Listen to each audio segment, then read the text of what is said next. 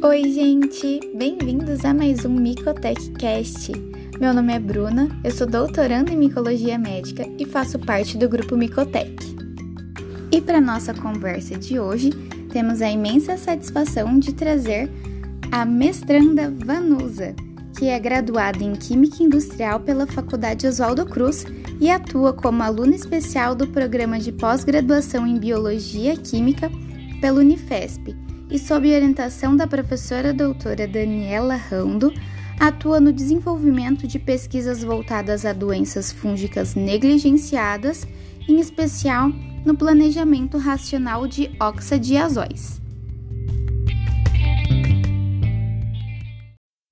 Então, para começar, eu te pergunto, Vanusa, a Micotec gostaria de saber um pouco sobre a sua formação e como é o processo de ingresso na pós-graduação em uma renomada instituição de pesquisa como a Unifesp. Como foi sua trajetória de pesquisa durante a graduação? Olá, pessoal. Primeiramente, gostaria muito de agradecer a professora Erika Kiyoshima pelo convite e a Micotec por essa oportunidade e divulgar o nosso trabalho. Falando um pouco sobre a minha formação, eu sou administradora financeira, formada pela Fundação Escola de Comércio Álvares Penteado, FECAP, e também sou graduada em Química Industrial pelas faculdades Oswaldo Cruz. No momento, sou aluna especial do programa de pós-graduação em Biologia Química pela Unifesp e, junto ao grupo GPQFESP, atuo sob orientação da professora Daniela Rando no desenvolvimento de pesquisas voltadas a doenças fúngicas negligenciadas. Já durante a minha graduação em Química, o meu trabalho final foi focado na síntese e caracterização de um análogo medicamentoso à base de nióbio para potencial tratamento de leishmaniose visceral. E trabalhar nesse projeto, apesar de um curto período, foi muito bom, foi muito prazeroso, porque além do conhecimento adquirido durante anos de estudo, é, eu também pude perceber a relação da interdisciplinaridade das matérias estudadas, bem como a importância do intercâmbio universidade-empresa. Já em relação ao processo de ingresso na pós-graduação da Unifesp, você deve primeiramente pesquisar sobre a área do seu interesse as linhas de pesquisas existentes e contatar o orientador da área escolhida. Esse diálogo, pessoal, é muito importante para entender como funciona todo o processo. Este consiste de elaboração de um projeto de pesquisa juntamente com seu orientador, bem como comprovar proficiência em inglês. A seleção é feita diretamente pelo orientador que emite ou não uma carta de aceite junto com o projeto e é primordial a participação do candidato na elaboração desse projeto, porque esse trabalho de fato é como o orientador te seleciona. Na Unifesp, o fluxo de entrada é contínuo ao longo do ano.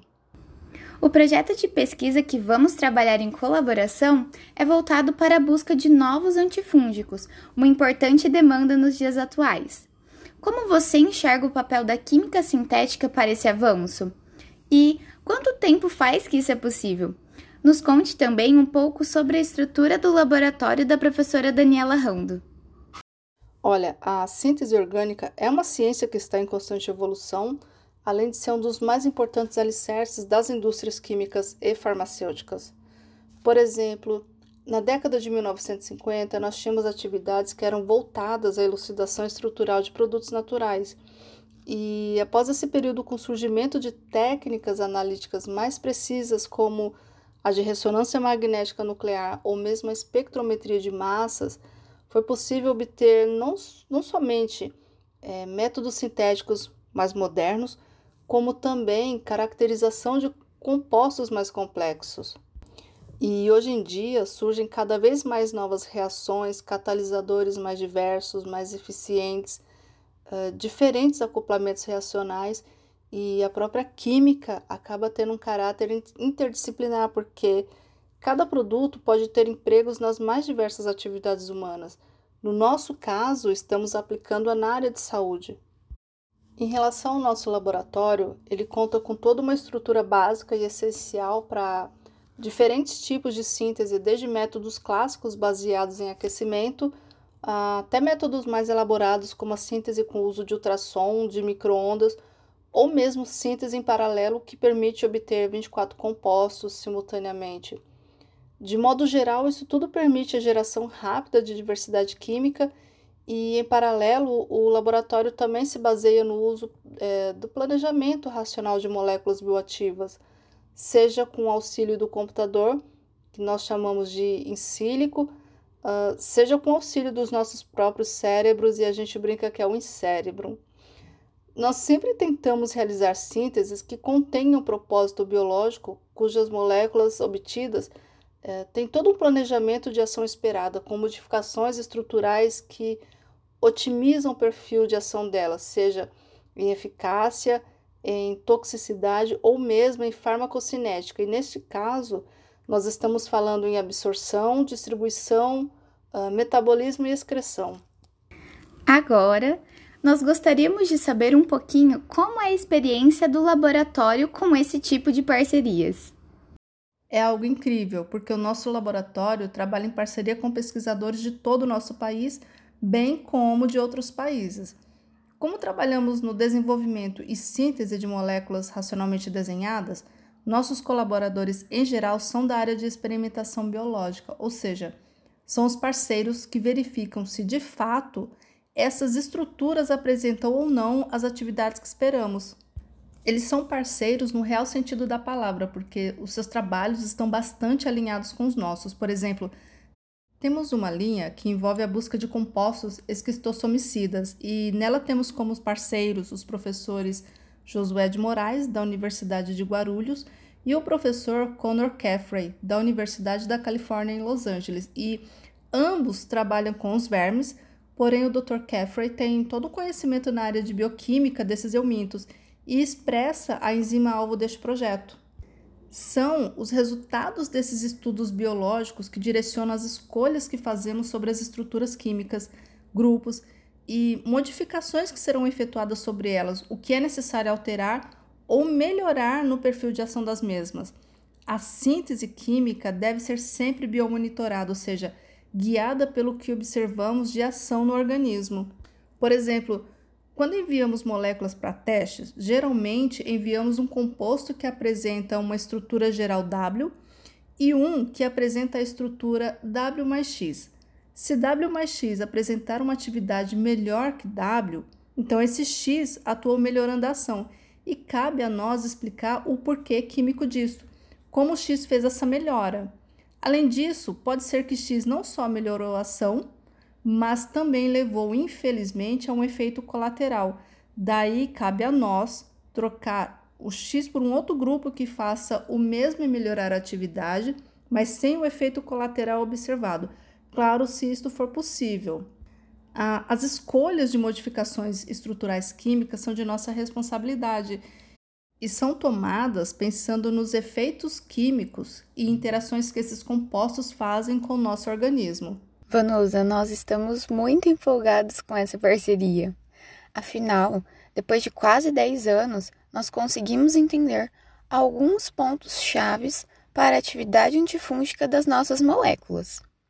Então, nos conta um pouquinho sobre as estratégias, sobre o racional que vocês pretendem traçar para desenhar esses novos análogos.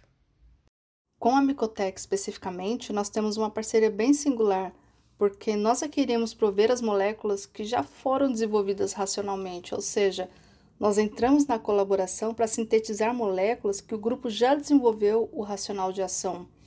O que adicionaremos de fato nessa parceria é a produção de análogos melhorados, buscando, claro, é, primeiramente compreender o que fez com que uma das moléculas seja mais ativa que a outra. A ideia, como falado no, no exemplo anterior, é compreender por que o X que tem em uma delas resultou em uma atividade fungicida, enquanto a molécula de partida só com W, no nosso exemplo, teve apenas ação fungistática. Falando um pouco mais facilmente, nós achamos que os fenômenos de natureza eletrônica podem ter uma participação é, mais importante nessa diferença. Daí o explorar vários análogos que variam nessa natureza, ou seja, nas características eletrônicas, porque alguns gostam mais de elétrons, outros menos, e isso resulta em uma movimentação dessas partículas diferenciadas nesses análogos. E é claro, assim que soubermos é, exatamente qual a razão da melhoria da atividade, a ideia é produzir o composto mais próximo do ideal para uso em humanos. O bacana dessa parceria será trabalhar pela primeira vez com colaboradores que já têm uma ideia do que é o planejamento racional e de como executar estudos biológicos para se conseguir moléculas de uso humano. E agora, para finalizar, qual é o seu conselho ou uma super dica para quem pretende ter uma experiência acadêmica em uma importante instituição de pesquisa como a Unifesp? Bem, um super conselho que eu dou aos que pretendem ingressar e ter uma experiência incrível durante todo o processo de estudos e pesquisas é pesquisem bem no site da universidade sobre os cursos ministrados e leiam. Leiam muito e atentamente. Quando você encontrar aquele que lhe interessa, interagir com o orientador desse curso, converse, tire dúvidas, pergunte, porque quando se escolhe um orientador, deve-se ter em mente que essa pessoa vai estar contigo por um longo tempo. Seja curioso, porque nesse bate-papo que te cativa ou não uma determinada área, uma determinada pesquisa. Além disso, vá conhecer a universidade, é importante. O grupo, o local antes do ingresso. É importante você se sentir em casa com os futuros colegas. Seja curioso e vá em frente. Bom, pessoal, esse foi o podcast de hoje. Espero que vocês tenham curtido assim como a gente adorou essa conversa com a Vanusa. Nos acompanhem em nossas redes sociais e fiquem ligadinhos lá que sempre traremos novas informações sobre os episódios dos podcasts também. Até mais!